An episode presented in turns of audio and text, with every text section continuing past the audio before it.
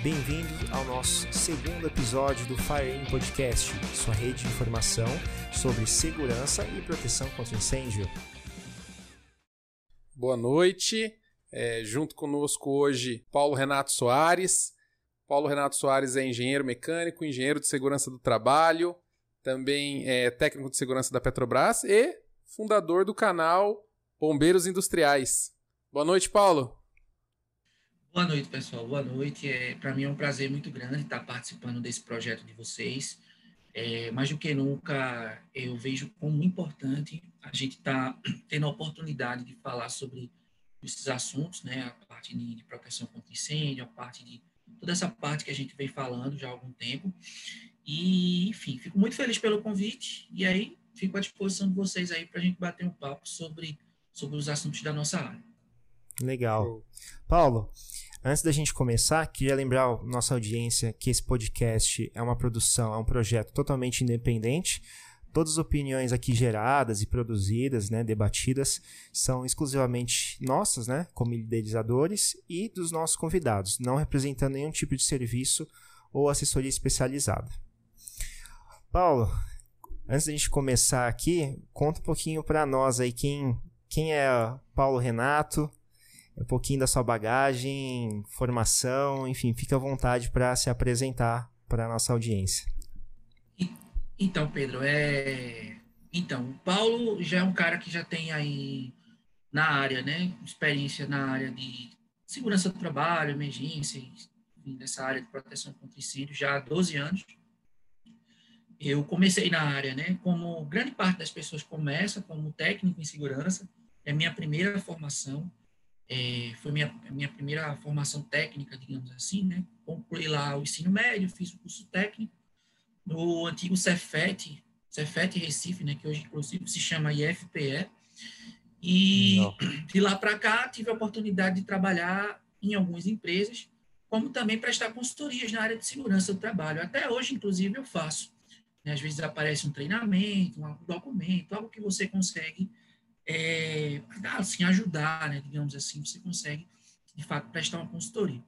Mas a parte de, de segurança industrial, ela, desde a época que eu estudava ainda, eu já vinha estudando, eu já vinha tendo uma forte relação com essa área. Né? Eu tive a oportunidade de, de ser bolsista, não sei, é, não sei se as pessoas conhecem, mas é, as instituições públicas elas oferecem bolsas de estudo, de pesquisa, para alguns pesquisadores, né? Então, fui bolsista de iniciação científica, isso em 2007, 2006, 2007, era Legal. o que a gente chama de PIBIC, né?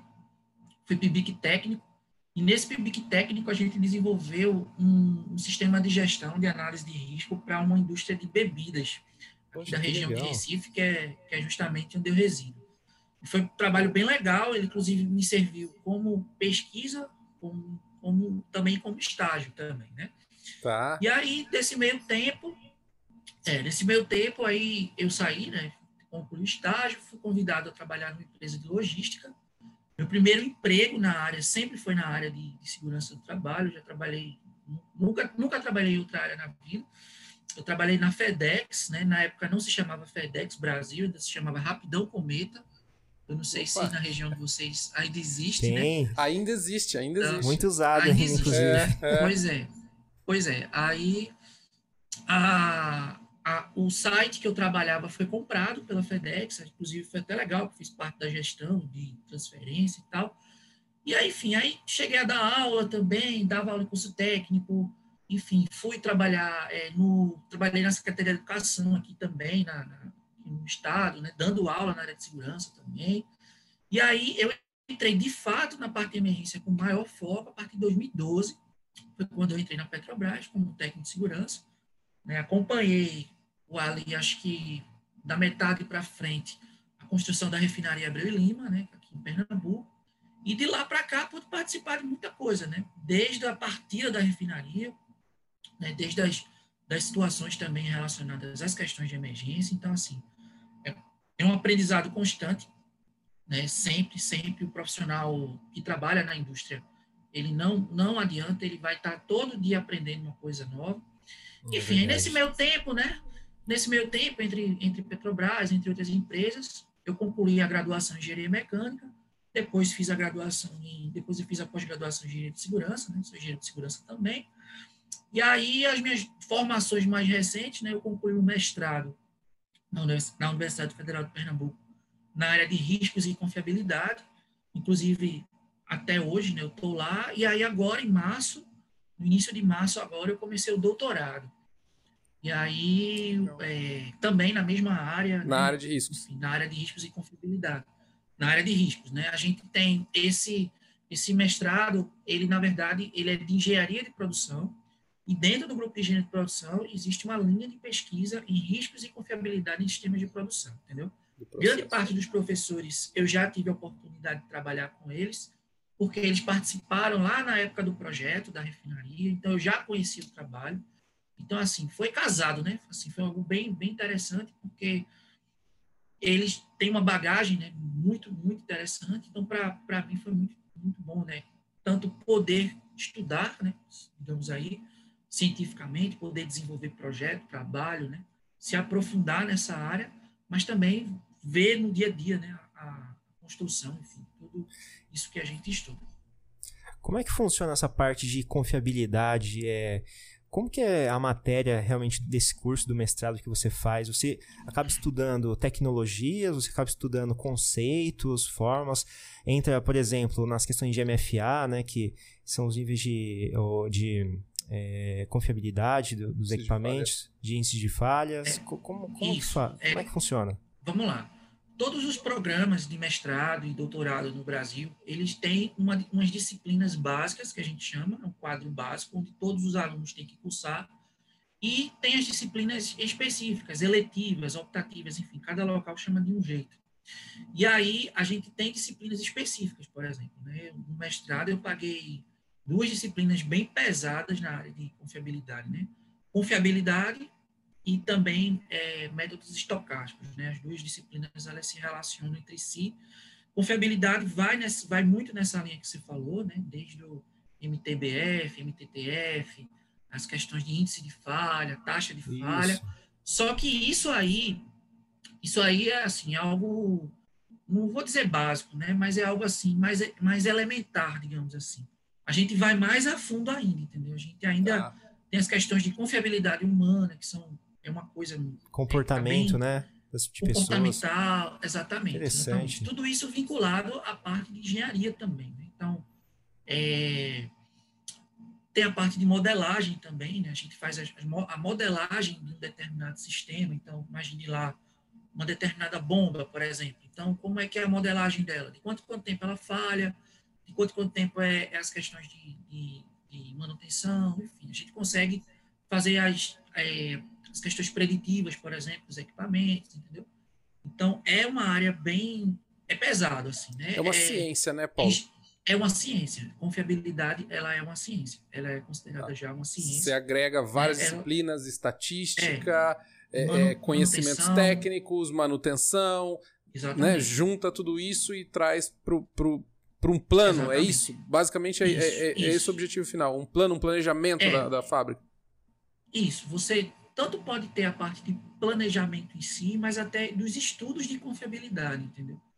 É, porque um, um das, uma das maiores dificuldades nessa área é você obter dados. Então, muitas vezes, você tem que modelar os dados, você tem que modelar os, o comportamento de um determinado equipamento. E é algo mais difícil ainda. Né? Mais exige, difícil, exige muito conhecimento, exige não matemática, inclusive. Né? Muita então, matemática. É, é muita matemática, muita matemática. Aí é alguns trabalhos aí bem, bem pesados que a gente teve a oportunidade de, de estudar e de elaborar também. Né? Então são, são situações desse tipo aí. Nesse campo da, de estudo aí sobre confiabilidade, entre as questões de certificação SIL, por exemplo, SIL 2, SIL 3, isso é esse tipo de conceito, né, muito utilizado até nos sistemas de segurança ou proteção contra incêndio, acaba entrando nessas disciplinas de confiabilidade ou, ou não? Aí já é uma vertente diferente. É, porque aí já você já está mais vinculado à parte de engenharia de manutenção. Entendeu? Essa parte que você está falando aí, de certificações e tudo mais, eu vejo, né, inclusive não, a gente não, não tem esse tipo de estudo dentro do mestrado, mas ela é uma parte da gestão da manutenção, né? Que é a parte ah, de okay. manutenção. Que aí vem a parte de certificação, aí junta, né? Porque você tem gestão da produção, gestão, engenharia de manutenção, enfim, são áreas correlatas, né? elas se ajudam, mas a parte de confiabilidade não. Existem algumas, existem algumas empresas e algumas certificadoras né, para alguns tipos de máquinas, por exemplo, né? Bombas, você tem lá vasos de pressão, aí são diferentes, né? Você tem desde uma ASME, né? Um, você tem lá um, uma ANSI, né? Enfim, são instituições que têm parâmetros específicos de, de confiabilidade, né? E aí elas fazem suas certificações. Ô, ô, Paulo, uma curiosidade minha, né? Até primeiro, né? A primeira delas uhum. é, e quando surgiu aí o canal Bombeiros Industriais? Quando, quando, que, quando que veio isso aí? Quando que isso te tocou? O que que, né? Qual foi o momento aí que chegou essa, essa ideia? Então, Murilo, a, o canal ele surgiu de uma inquietação minha, porque assim, Opa. antes de entrar na antes de entrar na empresa atual que eu trabalho, eu dava aula, né? E eu era aquele professor mesmo, assim, eu começava de 8 da manhã e até as 5 da tarde, né? Não tinha problema de dar aula na sexta-feira, no final de semana, curso, enfim. E aí, é... e aí eu fiquei, né, um tempo ali meio vagando ali na, nas minhas ideias. E eu disse, cara, eu vou vou gravar alguma coisa aqui. Comecei a gravar em casa, sozinho, assim, com a câmera do celular. E aí, acho que um dos primeiros vídeos que eu gravei foi sobre acidentes ampliados, que era uma área de meu estudo, né, que eu já, já desde a época, como falei, né, já venho estudando há algum tempo isso aí. E aí, muita gente gostou. E aí, isso foi em julho de 2017. Foi mais ou menos a. Foi em julho de 2017. Eu não lembro a data que eu subi o primeiro vídeo. Mas o canal começou aí. E aí eu percebi que existia uma lacuna, existe uma lacuna nessa área, entendeu? Então, assim, hoje você já tem alguns canais, até canais até maiores do que o meu, assim, que já mais vídeos, mais, mais produção, mas que, assim, na época eu não tinha, né? Você não tinha conteúdo. Você não, referência, né? As pessoas, é, você não tinha uma referência. E eu comecei a, a falar e tal, né? E enfim, as pessoas começaram a gostar, começaram a recomendar. Dentro da empresa que eu trabalho, as pessoas também começaram a, a comentar. E aí, enfim, começou, né? Começou nessa. Eu, de uns tempos para cá, eu tenho gravado poucos vídeos, né? Sendo bem sincero, assim. Acho que o último vídeo que eu gravei tem quase um mês. Mas, assim, sempre quando eu coloco, há uma repercussão legal, as pessoas gostam tudo mais. O, que eu acho interessante do, do, do seu canal, Paulo, é que você acaba trazendo muitos vídeos ou até trechinhos ali de gravações de fatos realmente que aconteceram ali, uma filmagem até amadora ao vivo. E aí isso realmente é interessante para ver o, o quantas coisas às vezes até absurdas, né, que é, a gente é. É, que se, se existe, depara que se depara, dia -dia. que né, você nem acredita, né, que eventualmente a, a, a pessoa fez aquilo. É. Eu, lembro, eu lembro de um dos vídeos que tem no seu canal, acho que a pessoa usou uma PET com gasolina para fazer um maçarico, né? É, esse é interessante. Acho que com, com a alta do é. gás, né, do botijão de gás GLP, o cara fez é. ali a vaporização da gasolina, né? Foi um acidente. É. na época, na época do até na, até contextualizando isso aí, na época da, do início da pandemia, né, no ano passado, eu escrevi um texto sobre os cuidados né, do uso do álcool 70 em casa, já que foi liberado, as pessoas nem sabem, né? muitas pessoas nem sabem, mas o álcool 70 líquido que a gente tem hoje, em qualquer lugar onde a gente vai, ele não poderia ser vendido comercialmente, né? você só encontrava em frações, eu acho que era de 50 ml, se eu não me engano. Pequeno, em né? farmácia. Né? É. é. pequeno. Hoje você tem supermercado, né? Eu lembro, eu lembro dessa aí, briga que a gente tinha aquele álcool 92, 96 para acender a churrasqueira, e aí ele foi obrigatoriamente, ele teve que ser gel, né? E aí o álcool líquido é só 42, 46, 46, não sei o número, é, né? por aí. É, é, eu lembro desse, desse, fato. E aí, e aí, logicamente, né? Além da, do uso do álcool, você teve agora o aumento do gás, né? As pessoas estão usando meios diversos para ter o recurso, né? Que é o fogo. É. Né, o fogo, né? o, que, o, que, o que eu preciso é ter o fogo, né? Só que aí o método, aquele método lá, não, não foi o mais adequado, né? E aí muitas vezes a, as pessoas me mandam esses vídeos, às vezes, E, Paulo, comenta aí, joga alguma coisa lá no teu Instagram, né? Faz algum é. texto lá, ou então até no LinkedIn mesmo, né? Porque muitas pessoas desconhecem os riscos, né? Então, grande parte da nossa população, ela desconhece o risco. E aí, né, tem essas, essas coisas aí, que, esses meios alternativos, digamos assim, né? Que acabam gerando um acidente. Eu tenho um, tenho um ponto aqui, Paulo. Eu estava dando uma olhada no seu LinkedIn e aí na descrição do seu perfil você colocou um, um trecho interessante me gerou curiosidade. Na verdade, eu nem sei o que é. Você colocou que você também é, trabalha com realidade virtual voltada para a segurança de processo. Cara, o que, que é isso? Dá um, é, então, um, cara, um panorama. Dá um bisu. É, é um, um, dos vídeos mais, acho que assim, que eu tive uma visualização mais rápida no canal, assim, no curto trecho de tempo, foi inclusive um vídeo falando sobre isso. É, lá no mestrado, eu desenvolvi, no mestrado que eu fiz, né, aqui, o meu trabalho, ele foi desenvolver um jogo piloto para treinamento de brigadas de emergência, entendeu? Então, para isso, eu utilizei da realidade virtual. Eu, é, assim, né, e assim, a, a questão do, do mestrado, o aluno de mestrado, né, às vezes até as pessoas têm essa visão que é um cara descansado ali, que só faz estudar, mas muitas vezes o cara é faça você mesmo. Então eu corri para corri, comprei um console online, aprendi a, a, mexer num programa, né, que é o Unreal Engine, criei um jogo piloto, não é lá aquela maravilha toda, mas tem fogo, tem alarme, Olha, tem toda a atenção que uma pessoa vai ter. E aí eu construí esse piloto e fiz um teste com alguns colegas, alguns colegas lá da Petrobras onde eu trabalho, né? Foram 10 pessoas testadas, todos eles acharam bem interessante a aplicação. O que é que acontece, né? O que é que motiva, o que é que me motivou a fazer esse trabalho? Muitas vezes, é, as emergências industriais, elas têm um aspecto de elas serem de baixa frequência, certo? Então, por exemplo, todo dia você vai ver gente que cai de altura, gente que se corta, gente que leva uma queda. Todos os dias você vê esse tipo de acidente. Já um grande acidente como, como essa semana, como a gente estava comentando aqui antes de iniciar, sobre o acidente da Indonésia, por da exemplo, Indonésia. Né, aqueles tanques que pegaram fogo, não é todo dia que você, você teve, né? O último acidente em tanque noticiado, né, de grande repercussão, ocorreu em 2015, na Ultracargo. Né? Não sei se vocês lembram lá, uhum. na Baixada Santista. Então, assim, é...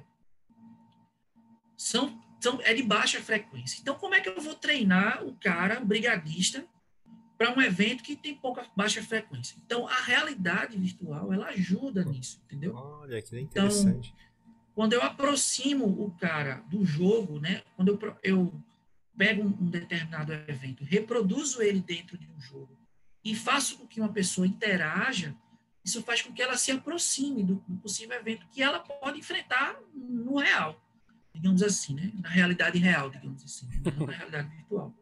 Então, assim, a ideia do trabalho é essa. Agora, muitas vezes a gente tem algumas pessoas fazendo confusão em relação a isso. As pessoas, por exemplo, acham que você vai substituir os treinamentos convencionais, e isso não é verdade. Não é entendeu? é verdade, né? Então, assim, é uma coisa que eu sempre, eu fiz, eu fiz no meu trabalho, né? Depois aí, se, se as pessoas quiserem, eu posso mandar o, o link lá onde está o trabalho para as pessoas lerem. Legal, com é, Apesar de ser um trabalho de mestrado, ele não é complicado, ele é ótimo de ler. Eu procurei fazer algo bem, bem, bem tranquilo para que qualquer pessoa entenda, né? Sem os, procurei não usar todos os rigores, todos os rigores da academia, inclusive é uma é uma orientação da minha própria orientadora, né? Ela sempre fala, não escreva para que qualquer pessoa entenda. E aí é, mas assim, quando a gente fala disso, não, não vai haver uma substituição. Os treinamentos convencionais, eles têm que acontecer. O cara tem que vestir a roupa de verdade, ele tem que usar um conjunto autônomo de verdade, né? ele tem que escutar um, um, o rádio dele, né? ele tem que fazer uma comunicação, mesmo que simulada, mas que esteja mais próxima do real. Ele tem que treinar no ambiente industrial também, ele olhando os equipamentos, mesmo que não tenha fogo, mas para ele ter a dimensão dos equipamentos, aonde eles estão localizados. Então, assim, a gente é sempre muito importante. A realidade virtual, ela não vem substituir, ela vem, mais uma vez, auxiliar, vem mais uma vez dar o apoio, né, para que as pessoas possam cada vez mais Legal. estarem juntos, né? Interessante. Ô Paulo, uma dúvida. É... Eu vi no seu currículo também que você é professor da Universidade de Petrobras. É, não conhecia também, né? Não conheço com maiores detalhes. O, o, que, o que é essa universidade? Ah, o que, que você faz é uma... lá? É mais conhecida como a UP, né? particularmente. É uma universidade corporativa da Petrobras. Ela é voltada para os funcionários, né? Então, com, com essa com a, o advento da até da pandemia, inclusive, forçou muito as empresas a, a irem para o virtual, mas até, até 2018, acredito, 2019, é, existe um prédio da Petrobras, né, lá no Rio de Janeiro, é, fica próximo ao centro, fica próximo ali da prefeitura, e lá você tem as salas de aula, são salas de aula, entendeu? Então, às vezes, tem eventos que a empresa faz, congressos, seminários, e também tem aula, entendeu? Então, eu já tive a oportunidade lá de algumas vezes dar aula sobre a parte de incêndio, entendeu? Então, sempre quando tem eu e tem outros professores também, tem um grupo, na verdade, né? Um núcleo, digamos, pedagógico, e aí, desde 2018, que aí eu sempre estou apoiando a UP, né? Tanto com a construção de conteúdos, né? Então, tanto com aulas mesmo, né? aulas, aulas de verdade né? com as pessoas, como na construção de conteúdos. Consulta também, geralmente, às vezes, alguém entra em contato para perguntar o que, é, qual seria a melhor forma, entendeu? Então, assim, não é, é um, não é professor daquele professor como eu era antigamente, né? mas, assim, é alguém que vai estar sempre à disposição para poder lecionar sobre os assuntos que a empresa, porventura, tem interesse. Né? Você é praticamente um consultor aí do, da, do pessoal na área de segurança aí. É, na, não, estou muito longe ainda, tá? Assim, na, na, empresa tem, tem gente muito fera. Se um dia eu chegar a metade dos consultores que nós temos, já estou muito feliz, assim. Eu, na verdade, eu sou muito contente já com o que eu faço, mas, assim, digamos que seja isso, tá? Vamos, vamos colocar assim, eu esteja trilhando esse caminho, né? Talvez se eu chegar lá, quem sabe. Mas, assim, a, a nossa equipe técnica, é boa, ela é bem interessante, são profissionais muito dedicados, então é sempre legal. Eu gosto desse tema de é, sobre plano de segurança, porque esse ponto que o Paulo tocou sobre é, a pessoa não ter o hábito, né, não estar treinada a todo tempo, né, de fazer a, aquele procedimento é algo super importante, porque o evento ele ocorre é, da forma inesperada, no momento inesperado, é quando, quando você tá ali batendo ponto para ir embora, é onde, é, quando ele acontece. É né? o, o, o Paulo fez um comentário, principalmente na hora que ele tá falando do simulador, e veio muito na minha cabeça, se a gente pegar hoje uma das indústrias que a gente tem aqui no Brasil, não só no Brasil, no mundo, né? Mais próximos ali, com o menor número de, de, de erros ou de acidentes, vamos trazer a aeronáutica, por exemplo, né? É, a galera tá, treina muito, lógico que tem todos os treinamentos práticos, tudo isso, mas também tem os simuladores e tem todo o evento virtual. Então, né, tem. É, é, é eu acho que cada vez mais que a gente se aproxima desse tipo de indústria, é, é onde a gente está aprimorando, gerando conhecimento, gerando tecnologia, principalmente novas formas dessa galera treinar, praticar e estar mais próximos aí do, da situação real. É. Eu acho que dá pra gente fazer um comparativo a indústria, a indústria, na minha opinião, ainda tem muito a aprender com a área aeronáutica, na minha opinião, tá? É. E com a área nuclear também, que é outra área que possui uma confiabilidade muito alta. Os processos de indústria nuclear também são processos muito, muito altos. Eu, eu, eu nunca cheguei perto de trabalhar nada com um avião, mas uma vez aí eu entrei numa paranoia comecei a comprar tudo de, tudo de avião. e aí, tudo. E aí, acho que eu fiquei, acho que uns seis meses, acho que eu li, sei lá, uns, uns quatro, cinco livros, né? Porque, de fato, a gente tem muito a aprender com eles, né? São, são coisas bem, bem específicas, né? Bem, bem legais. Um ponto, não sei se, se, se é, é, vamos lá, me corrija aí como, né, especialista em emergências industriais. Uma das ferramentas que você usa é a curva de Bradley, certo? É. No, caso, no caso da aeronáutica, a gente pode dizer que essa indústria está mais à frente na curva de Bradley do que outras indústrias.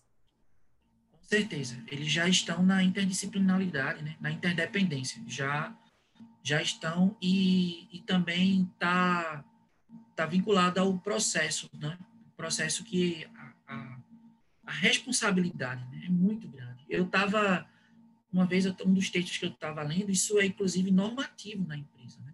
O mesmo profissional, ele não faz a manutenção da mesma aeronave, por exemplo. Então, o profissional que faz a manutenção não é o mesmo que vai fazer a checagem da manutenção anterior. Mesmo que eles até sejam inferiores em termos de não ser, não estejam no mesmo nível hierárquico, né? Mas não existe isso, né? Então, há uma redundância muito grande nas questões de, de aviação que, de fato, a gente tem que aprender. E aí, aquela coisa, né? É um processo muito interdependente.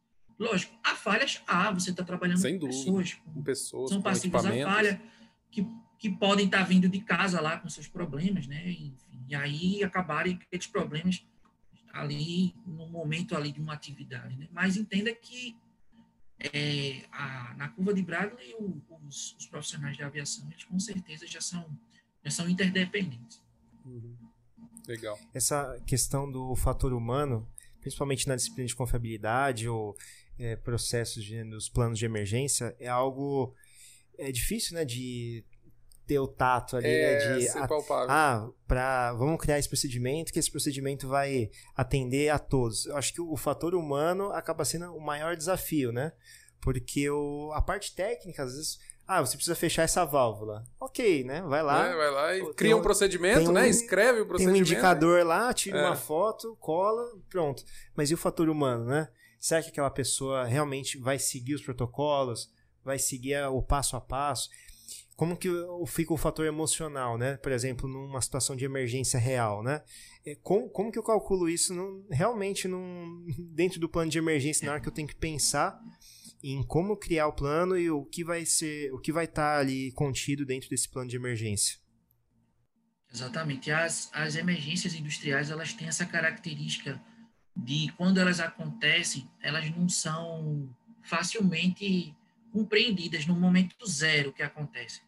Por exemplo, ah, eita, teve um incêndio, aí o incêndio está lá acontecendo, mas muitas vezes você não entende o que gerou aquele incêndio. Né? Há, uma, há uma necessidade de de entender, do entendimento, ele demora.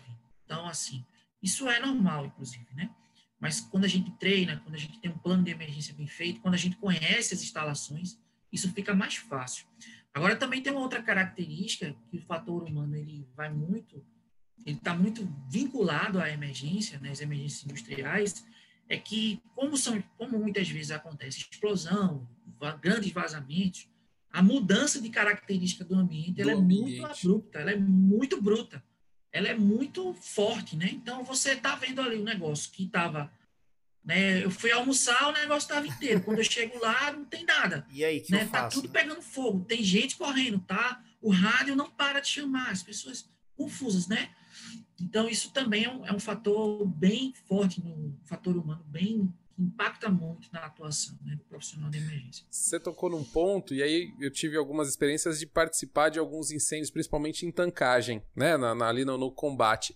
E esse, esse, que você falou, assim, é, encaixa sempre com o discurso quando a gente chega e vai conversar com as pessoas. O mais recente, num, numa tancagem em Minas Gerais, é, o que, que o pessoal comentou? A brigada o time que foi treinado para abrir as válvulas não abriu, que se assustou com o barulho da explosão, com o rompimento do teto do tanque correu e foram os caras da mecânica que foram lá abrir válvula. Então, assim, é muito comum ouvir esse tipo de coisa. E, consequentemente, Paulo, é, é, em alguns ambientes, eu vou, eu vou agora caminhar um pouquinho mais para o mercado de usina, aqui em São Paulo, até onde a gente está, que a gente acaba tendo mais contato. O que, que acontece? Exatamente, quem vai operar o sistema normalmente são pessoas que não são aqueles caras que foram treinados para, porque sempre tem alguma eventualidade, essas pessoas não estão Aí abrem válvula errado, abre alguma coisa, uma coisa ou outra, sempre, sempre sai alguma coisa fora do script e o sistema não funciona devidamente. Então, assim, isso eu já me deparei com, com algumas coisas. E aí tá totalmente ligado com a sua área de estudo, né? Essa, né? Essa parte do, do comportamento humano, certo?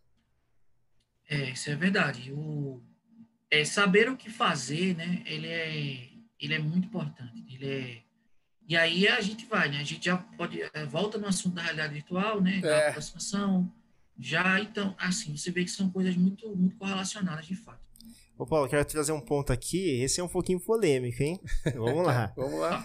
É, existe uma divisão, acho, de opiniões sobre, principalmente quando eu vou é, fazer o combate, né? Em sistema. Pode ser em tancagem ou outras, outros tipos de é, combate com, com agentes extintores. É, faço o combate com todo o meu sistema automatizado ou faço apenas manual? Vamos lá. É... O, que, o que, o que é no, que, no ponto de confiabilidade, o que, que é né? melhor? O que é que, é, o que é que a gente preconiza? O que é que é importante preconizar é sempre evitar a exposição da pessoa. Você sempre, independente. É porque, assim, você tem o, o bombeiro estrutural, o bombeiro, bombeiro militar, vamos, vamos chamar assim, né? Ele, ele tem uma característica um pouco diferente, um pouco diferente da, da nossa. Por quê? Porque ele é aquele cara que ele tem que entrar no prédio. Ele precisa entrar no prédio para pegar uma pessoa, para tirar uma pessoa de uma situação de risco. Então, ele se expõe ao risco. Na indústria, você não pode fazer isso. Eu não posso me expor a uma nuvem, eu não posso me expor a uma, uma nuvem de gás, por exemplo. Né? Eu não posso me expor a uma radiação, uma radiação térmica. Então, o que se preconiza primeiro é a segurança do, da equipe, certo? Então, assim, se você tem a possibilidade de ter um sistema automatizado que você consiga manter a confiabilidade, né, ele consiga ser mais ágil, digamos assim, e você já comece a atuar de imediato, ele sempre vai ser melhor. Agora, vai ter situações em que você vai precisar da pessoa. Você vai precisar da pessoa. Então, imagine, por exemplo, na condução de uma viatura de, de emergência. Eu preciso Exato. da viatura, ela precisa chegar lá. Entendeu? Então, exerce alta pressão, existe risco, há uma, há uma, há uma necessidade de, de, orientação daquela, daquele condutor e da equipe que vai tripulada na viatura. Eles têm a possibilidade, inclusive, de se expor mais, porque vão chegar mais próximo, mas é sempre muito importante é, fazer sempre esse balanceamento entre o que entre a exposição e o de, de fato o que é que, que se, o que é que se tem que fazer. Né? Então, vou dar um exemplo aqui, por exemplo, você tem uma bomba de carga de uma unidade de uma unidade produtora de gás natural, por exemplo. Então, é aquele tipo de, de situação em que se vaza o produto, a pressão ao qual ele está, a temperatura de trabalho, ele já vaza pegando fogo, já vaza na pior condição, certo? Então, eu não tenho como, eu, muitas vezes eu não vou conseguir colocar uma equipe próxima. Não vou conseguir ter uma equipe próxima ali para um ataque direto, digamos assim. Eu vou ter que usar uma estratégia, né? se eu não tiver recurso automatizado, eu vou ter que usar uma estratégia para chegar ali e conseguir confinar aquela, aquela situação, né? Lembrando que você pode ter outras situações que podem estar junto, porque você pode ter um efeito dominó, entre outras situações. Agora, por exemplo, se há a possibilidade de eu instalar um sensor de temperatura com um sistema de dilúvio voltado para as partes frágeis dessa bomba, que geralmente é o selo da bomba. Então, beleza. Quando a temperatura subir, a água vai ligar e acabou, né? Vai ficar contido ali. Talvez você até tenha vazamento do gás, né, coisa desse tipo, mas você vai ter ali. Então, assim, eu não diria o que seria melhor, né? Rolei, rolei, não falei, né? Mas, assim, é, o que é melhor, na minha visão, e a visão de, assim, né, grande parte das pessoas que trabalham com isso, é a preservação do combatente, né, da pessoa, do brigadista, do bombeiro, seja quem tiver de frente, né? E aí, de fato, por isso que às vezes é muito importante que o líder, o líder daquela emergência, ele conheça o cenário, entendeu? ele sabe que lá no estudo do meu estudo de risco, por exemplo, a possibilidade de radiação de queima de um tanque superfície total é de 50 metros. Então, ele sabe que ó, eu vou ajustar a minha equipe para ficar de 50 metros para trás, entendeu? E a partir do momento que a situação fosse desenrolando, fosse desenvolvendo, eu posso ir fazendo as aproximações e tudo mais. Mas, assim, entenda que há essa, essa questão, né? Proteção das pessoas com a necessidade de combater o quanto antes, né? para que você não tenha o alastramento da sua emergência. Boa. Boa. Mais uma é, aqui? Vai lá, vai lá. O, a gente falou bem superficialmente sobre plano de emergência, alguns pontos específicos, mas é, como que a gente começa, Paulo? Quero fazer um plano de emergência para minha empresa ou para minha é, meu comércio. Eu entendo que a indústria é um pouquinho mais rigorosa, né? Mas como que eu, por exemplo, um pequeno comerciante ou alguém que tem um mercado, por exemplo, pode fazer um plano de emergência que seja bacana é, e realmente funcione? Da onde que eu começo, o que que eu tenho que avaliar, lógico, a gente não precisa abordar todos os pontos aqui, mas dá um panorama geral de o, que é e como deve ser feito. Vamos lá. É, eu costumo dizer que a, a mãe do plano de emergência é a análise de risco. Quando a gente fala em análise de risco, as pessoas. A análise de risco parece algo do outro mundo, né? Mas não é. Por exemplo, a gente faz análise de risco a todo momento. Então, por exemplo, eu procurei chegar na, em casa hoje, é, chegar mais cedo, né, para poder me organizar, ligar o computador, ver a câmera e tudo mais, né? Então, veja, eu analisei o risco anteriormente de não conseguir chegar, então me antecipei ao risco, saí um pouco mais cedo do, de onde eu estava, para poder estar aqui com vocês, por exemplo, certo? Então, da mesma forma, a pessoa que tem um, que tem um pequeno comércio, ela deve entender aonde que são aqui dentro no meu comércio, na minha, no meu armazém, no meu mercado, aonde são, onde é que estão os riscos aqui? Eu tenho o risco de tomar um choque no, no freezer, por exemplo. Eu tenho o risco de ter incêndio no meu depósito lá, onde eu armazeno meus materiais, entendeu? Então, eu acho que o plano de emergência ele parte a partir disso. Então, lógico, você, primeiramente, né, no todo plano de emergência, você começa identificando os perigos, determina uma causa, né, a consequência e o que você vai fazer. Então, todo isso não precisa ser técnico de segurança, engenheiro da NASA.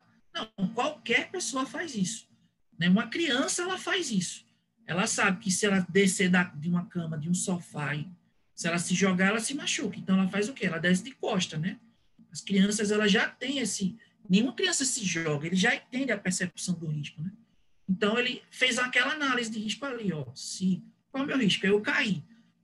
Se eu cair, qual é a causa? É a altura da cama, qual é a minha consequência? Eu vou cair no chão. Então, qual é a minha medida preventiva? Eu vou descer devagar, eu vou chorar, enfim, né? vou espernear aqui para meu pai me colocar no chão, entendeu? Então, assim, eu sou, eu sou pai recente, né? Meu filho tem um ano e meio, e eu observo muito ele, né? E ele tem essa característica, né?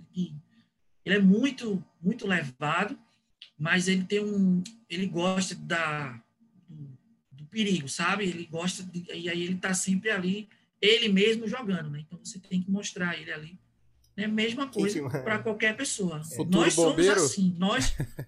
Oi? Futuro bombeiro? não sei.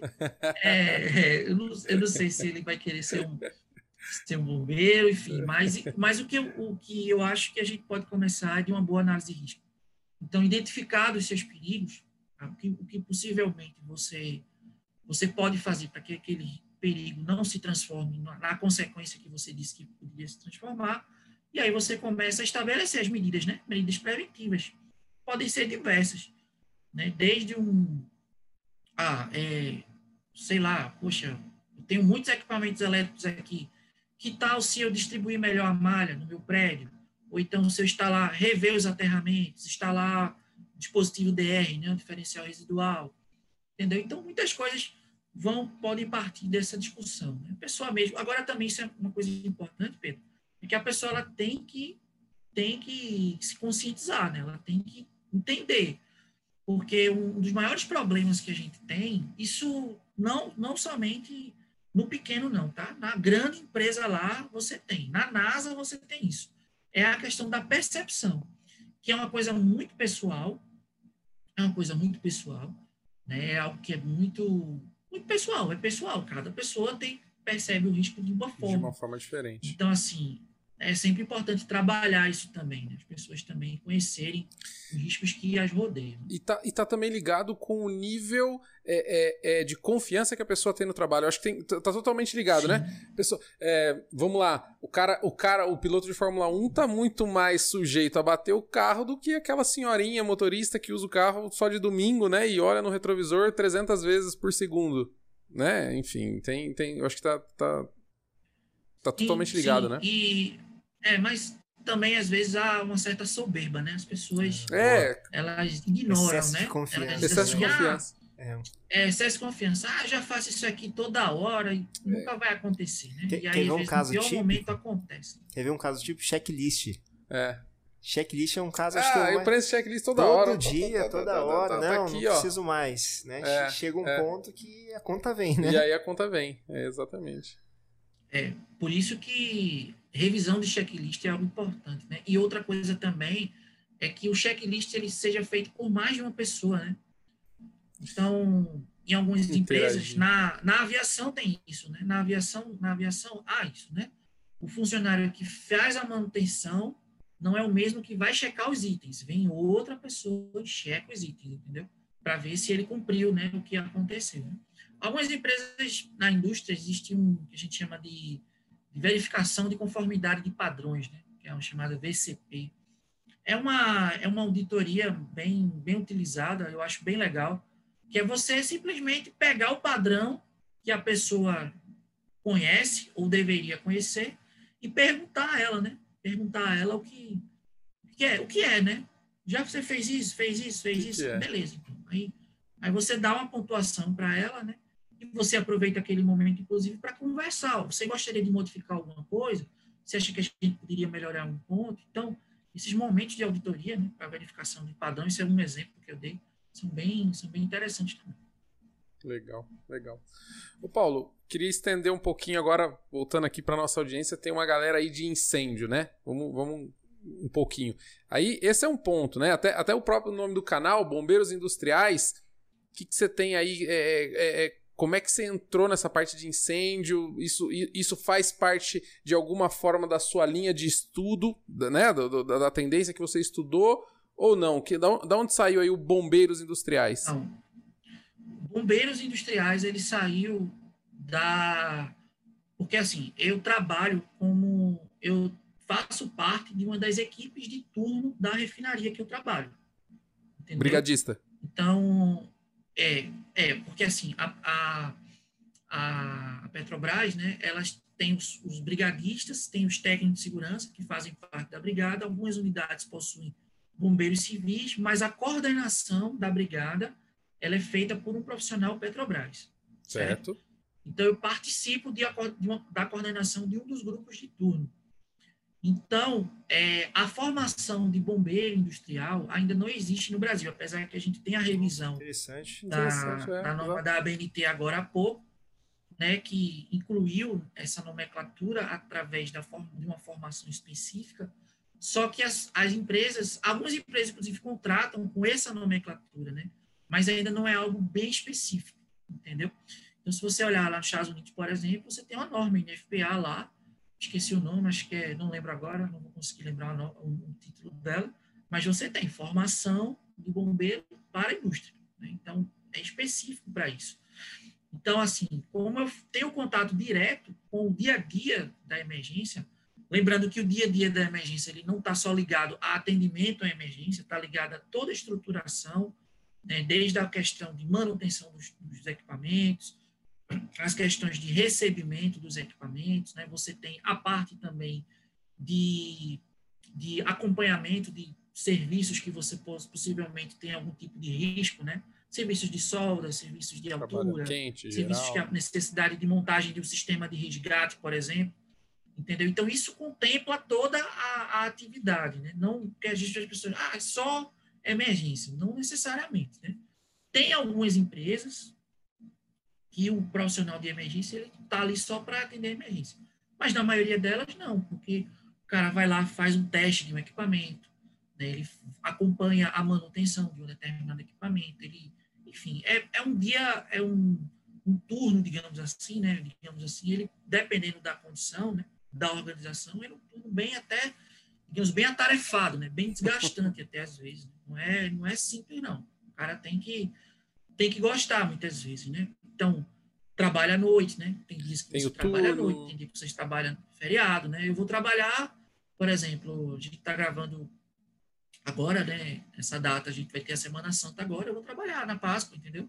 Não tem isso, né? É, tem que manter a prontidão, é uma das, das coisas básicas, né? Da questão de emergência, a prontidão, então vai ter que ter um profissional lá. Tá. E aí eu até fiz essa pergunta já para enganchar exatamente com o caso, esse caso que a gente está tá nessa semana, acabou até falando antes, né, da, da, do incêndio ali na, na, na Indonésia.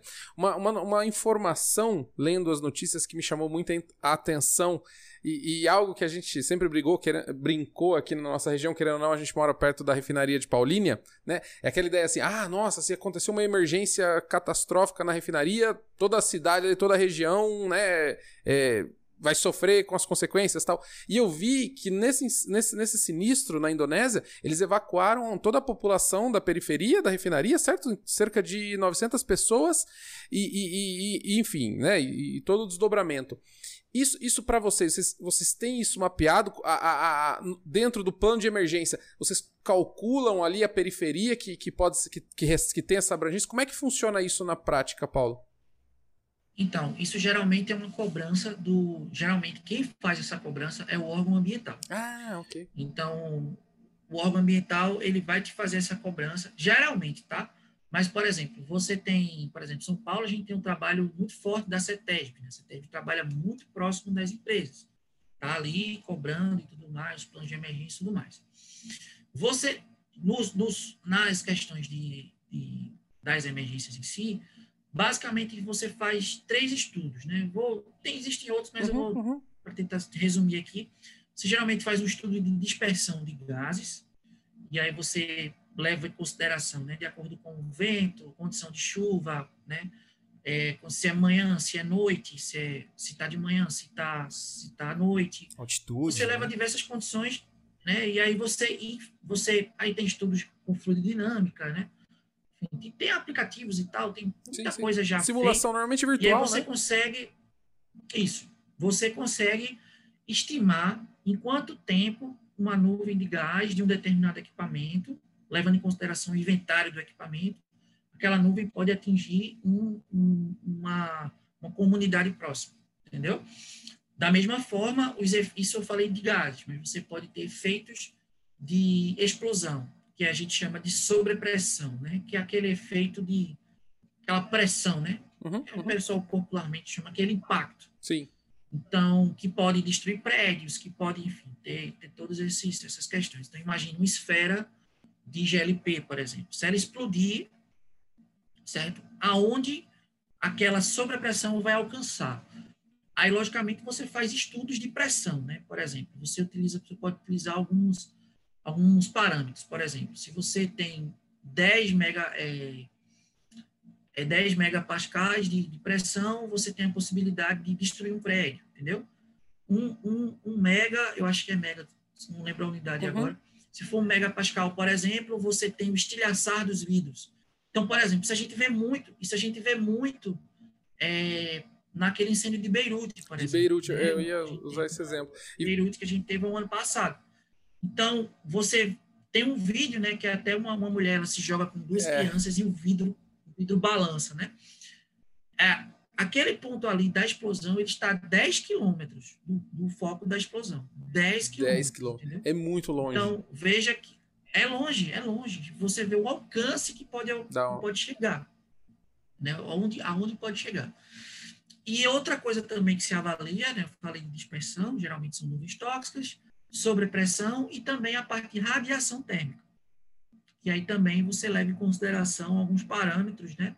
Então, é, você tem parâmetros de, de quilowatts por metro quadrado, e aí para cada tipo de parâmetro você tem uma, uma ação diferente nas pessoas. Por exemplo, com tantos quilowatts por metro quadrado, você tem a possibilidade da pessoa ter queimadura terceiro grau, né, ou morte, é, a partir de tanto, segundo grau, primeiro grau, e aí você vai avaliando de acordo com o tamanho da tua emergência, entendeu? Então, Perfeito. um incêndio numa tancagem daquela, uma coisa que me chamou muita atenção é que os quatro tanques na Indonésia, os quatro pegaram fogo, né, de uma vez só. Então, eu não sei se houve uma falha de, de é, primeiramente, né, confinar o incêndio no primeiro, né? Ou então até uma falha de projeto distanciamento, que fez com que eles né? tivessem muito distanciamento, que fez, que fez com que eles estivessem muito próximos, entendeu? Então assim, quando é identificado, aí o que, que acontece? Se você pegar a NBR 1519, né, fala sobre plano de emergência, se há possibilidade, de, no seu, na sua análise de risco, no seu estudo, você ter a possibilidade que a gente chama de extramuro, né, de atingir pessoas fora da circunvizinhança da empresa, elas têm que ser incluídas no plano de emergência, e aí você tem todos os procedimentos de alarme, né, de deslocamento de, de, de, de recurso, você tem a necessidade de envolvimento de órgão ambiental, defesa civil, né, tudo isso aí, entendeu? Então, assim, as empresas hoje, o que é que elas fazem, né? Elas procuram, nos seus projetos, não não dependerem, não terem a possibilidade de atingir eventos fora, entendeu? Então, tem, tem empresas aí, né? Você, eu acompanho construções fora, que às vezes a, o a local de produção ele ocupa somente um terço do terreno ter. total. Justamente para que você não tenha isso, né? A gente está tá tendo construído a construção, né? Não sei se vocês estão acompanhando a construção da maior refinaria do mundo na China. Eles vão produzir um milhão de barris por dia, né? Produção de um milhão de barris por dia. São três Replan, praticamente. É. Que não é uma refinaria pequena, né? Replan e... Não, é gigante. A, a Replan é a maior do sistema Petrobras. É a maior. É a maior do sistema Petrobras. Então, você tem três Replans né, numa mesma área. Então, assim, um acidente é uma cidade, ocorre, né? há uma possibilidade, né? É uma cidade, é uma cidade, é uma cidade. É muito grande, muito grande. A Replan já é bem grande. Bem né? grande. E aí, imagina... Já tive a oportunidade na, o... na Replan duas vezes aí, já tive a oportunidade duas vezes de, de estar na Replan, e de fato ela é bem grande. E aí, como, como você quebra esse efeito em cadeia, né?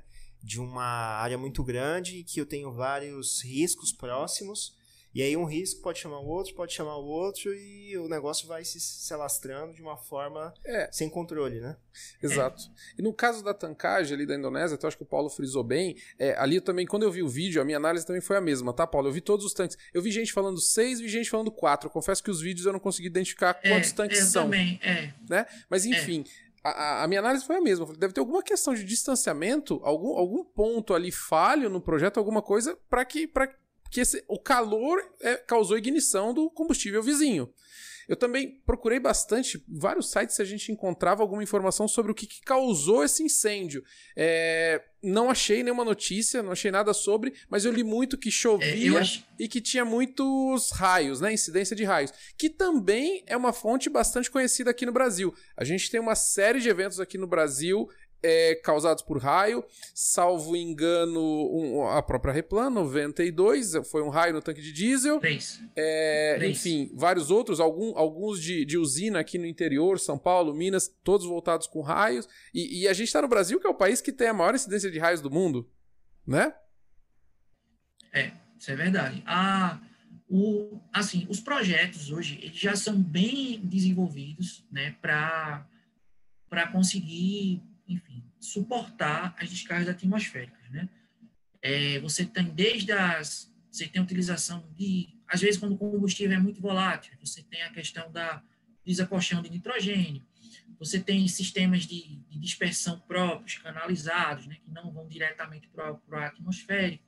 Os próprios tanques, eles são, principalmente os tanques, eles já servem como estrutura de, de, de, de raio, né, proteção, né? Própria, a própria estrutura do tanque né, a própria estrutura do tanque ela já é construída para suportar, né, para dispersar para o solo aquela descarga. Então, assim, é, muitas vezes, assim, lógico, tem questões também de manutenção. Né? Então, Sem dúvida. É, às vezes, uma válvula de pressão e alívio que não funciona de forma adequada, ela começa a emanar gases, né? e aí o raio, ele acerta mesmo, ele, ele tem a possibilidade de acertar justamente aquele ponto ali, né? aquela micro-região né? mas o calor disperso, é muito alto e a possibilidade de inflamar é muito rápida. Então, isso geralmente acontece. Paulo, eu queria aproveitar seu conhecimento, sua experiência aí nessa área há tanto tempo. Qual, qual que foi uma situação assim muito marcante para você? Pode ser até dentro do, do, do, seu canal do Bombeiros Industriais que te chamou muita atenção para trazer como experiência aqui para nós e para quem estiver nos ouvindo, enfim. Tem algo que te marcou é, eu muito? Acho que, eu acho que a principal é, é essa questão do... Eu acho que a, o, o a desenvolvimento do, do, meu mestrado, eu acho que foi algo muito bom, sensacional, assim. pude ter um conhecimento muito grande nessa área. Conversei com muita gente fora do país, né, contatos com muitas empresas, empresas que desenvolvem simuladores. É, ainda hoje eu recebo pessoas vêm através do LinkedIn né, e dizem, ó, oh, Paulo, eu encontrei o teu trabalho lá, eu vi um vídeo teu lá falando sobre o assunto. Eu acho, eu acho bem legal. Eu acho também que outra, outra questão bem marcante, eu acho, assim, na, na minha, vamos dizer, na minha carreira, né, é, falando até, inclusive, até da, da empresa que eu trabalho, é você acompanhar, ter acompanhado a construção de uma unidade industrial, né? É, a industrialização do Brasil ela ainda é um pouco antiga grande parte das indústrias que nós temos hoje aí são da década de 70, 80. Né? Então, assim, é, ter, ter, a possibilidade de acompanhar uma, uma construção de uma unidade industrial, para mim, é muito, é muito interessante. Tem outras coisas também que eu sempre gosto de, de fazer, e geralmente eu até, até levo para o canal, é, é, é até fazer os estudos dos acidentes, né? Você ter lá um acidente, jogar lá no canal, as pessoas gostam né, dos, dos, meus comentários, porque de fato é muito restrito, né? E às vezes as pessoas não têm essa dimensão. Então, eu acho que essas, esses três exemplos aí, eu acho que ilustram bem, né, como a minha área profissional ela influencia diretamente no conteúdo que eu posto. Tem um, um videozinho no, acho no seu Instagram que mostra um, um rapaz, acho que estava correndo com um caminhão cheio de cilindro pressurizado né? Andando assim bem loucamente no trânsito. E aí esse caminhão vem a bater, os cilindros rolam pelo chão e o negócio parece cena de filme, né? É cilindro voando, é. parece vira um míssil o negócio. E é algo assim, é. É, você olha e fala assim, nossa, não acredito, parece efeito especial, né? E não é, né? E acontece mesmo, é. né? Assim, é, são demonstrações ali que realmente a, a segurança ela é importante para que a gente consiga ali manter tudo no seu devido lugar, sem é, nada é, é. explodindo. É, eu aproveitei até e fiz uma enquete, né, sobre esse vídeo lá no Instagram. Muita gente participou, acho que deu uma participação boa, assim, quase metade dos meus seguidores responderam. Né, eu perguntei o que é que era o evento, né? Que evento é esse, né? Se era Blave, se era incêndio em nuvem, se era não sei o quê, né? Enfim, comecei a gerar alguns questionamentos e vi que as pessoas têm muitas dúvidas sobre os eventos em si. Né? As pessoas confundem. Ah, o que é um blade? O que é um, um fireball, né? um bola de fogo? O que é um boilover? Um boilover. É, é, são, como são eventos muito característicos da indústria, né? isso de qualquer indústria, tá? Não necessariamente indústria petroquímica, mas qualquer indústria. Qualquer indústria que armazene um tanque, que tem um vaso de pressão, né? Uma, um refeitório, né? um restaurante que possui gás, possui cilindros canalizados, né, possui sistema canalizado de gás através de um cilindro, pode passar por todos esses eventos que, que eu dei exemplo no, no vídeo lá, né, dos, dos, cilindros que rolam, né? Desde um blade, né, justamente aquele que o cilindro vira um míssil, né? Explode e vira um míssil, né? Desde uma bola de fogo, que é quando você tem o, o rompimento da, da estrutura e o gás vaza, né? Incendiando e forma-se aquele cogumelo, né? ou até um vazamento que você tem um posterior incêndio, né? que a gente chama de incêndio novo.